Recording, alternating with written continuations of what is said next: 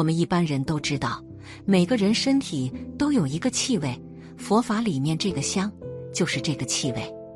不但一切有情众生身上气味不一样，无情的众生也有气味。我们平常天天不能离开的水果、青菜都有它的气味，并且不但这些植物有气味，矿物也有气味。如果你鼻根非常灵敏，嗅觉特别灵敏，也可以闻到矿物独特的味道。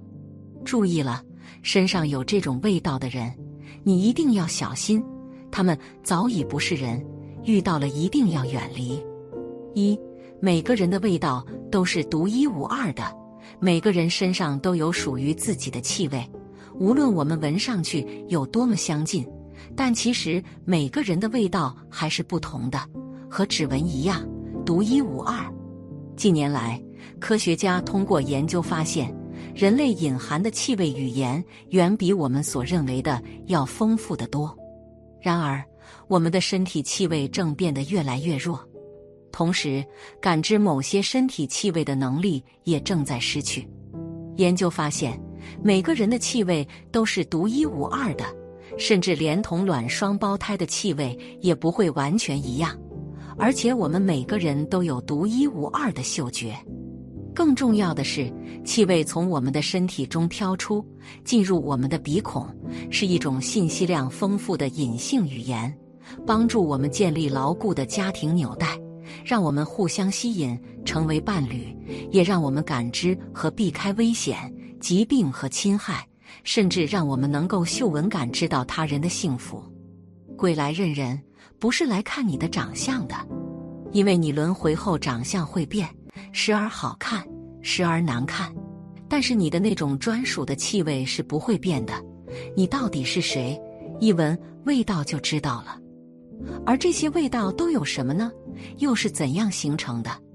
二千差万别的体味，在这个世界，人们有各种各样的味道，而这些不仅仅是因为身体上的原因，其实也是跟人的意识想法有着关系。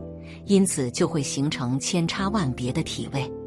大师总结出了有七种味道：一、油乎乎的味道，这样的人初次见面的时候就会感觉很油腻；二、血腥味，排除这个人当下确实是在出血的情况下，一般可能是因为这个人有杀业，债主已经知道并且开始索命了；三。身上有狐臭味，基本上这个人从动物到刚转上来没太久，而且前世很可能是狐狸或者其他犬科类动物。当然，也有少量人是因为当下身上就是附着这类动物灵。不管如何，这类人的欲望通常会比较强，不一定他什么都要，但是一定会在某方面有特别执着的地方。四。骚臭味，就像刚从鸡窝猪圈里爬出来的味道。这种人好多都是刚从猪或者其他哺乳动物转上来。这类人会比较贪或者比较暴躁，目光也比较短浅。五修行的味道，你如果有在好好的修行，身上就会有着淡淡的檀香味。因为修行入道一段时间后，人身上的气场会发生变化，所发出的气味也会有所不同。这种味道绝非沾染在衣物上的香火味，而是由人体毛孔内散发出来的味道，多以檀香、沉香味为主，也有中药味或其他异香。据一位道友说，当一个修仙人的身上发出这种异香，说明此人已经有很多修为。所谓的修为，未必是传承了多少高超的法术，而大多数来源于其德性。修为高的人可以做到心如止水，使自己的身体成为神界的载体；而那些香味，就是修行人元神归位时发出的味道。其实，若真心清净，我们总能闻到空气中传来不同的味道。有大师说过，当我们在一个。即将离开人世的人旁边闻到檀香味，说明此人将有仙界童子前来接引，不必经历阴曹地府、黄泉路、奈何桥，直接超生仙界。这种人是修为很高的人，很多人的身上也许永远没有缘分发出这种异香，而且很多人会发现一个很奇怪的现象：一些修行的人，他们就算是吃大蒜还是吃洋葱，这个味道也是非常快散掉，是不会留在身上的。修的不够，业障缠身的。这种味道就会留存，甚至混合成这个人的体味。这种味道如果形成一个固定气味，围绕在身上，就会形成磁场。这种磁场是不好的，所以这就是为什么佛陀把大蒜、洋葱、韭菜等也列入荤腥。这种气味是会破掉一个修仙人的清净，增加欲望的。但是如果你修得好，气脉很通畅。那就没问题，因为吃下去很快就自己会散掉。六天然的味道，这不是脂粉的味道，有的如花一般清香，有的浓烈一些，有的淡然一些，这也是一种记号。这样的人若不是大修行者，就是刚从天道转世下来不久，所以还保持着天然的香味。但如果不好好修行，几次轮回之后，业障就会使这种香味散去。总的来说，这些味道都是跟因果有关系的。一般来说，业障越重的人体味越重，业障越轻的人体味越轻。三，自己身上体味的因果关系，一般来看有这样几个原因：一，刚从畜生道转来的人，那么他的身上一定是臭的。有的甚至可以闻到他是哪个动物转来的味道，不过有些人只会在一个阶段臭，慢慢的又好了。有些时候是因为给他带来这个臭味的债主因果走掉了，还清了，人就干净了，不臭了。当然也有人是因为动了手术，你动了除臭的手术，虽然从表面来说，那个人类可以闻到的味道是去除了。但实际上，你人为的破坏了身体的自然反应，在灵界你的味道却仍旧闻得清清楚楚。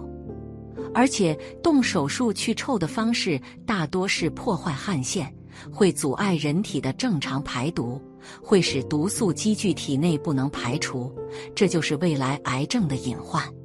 二，身上背负比较重的杀业，某个或者某一批债主正在他身上。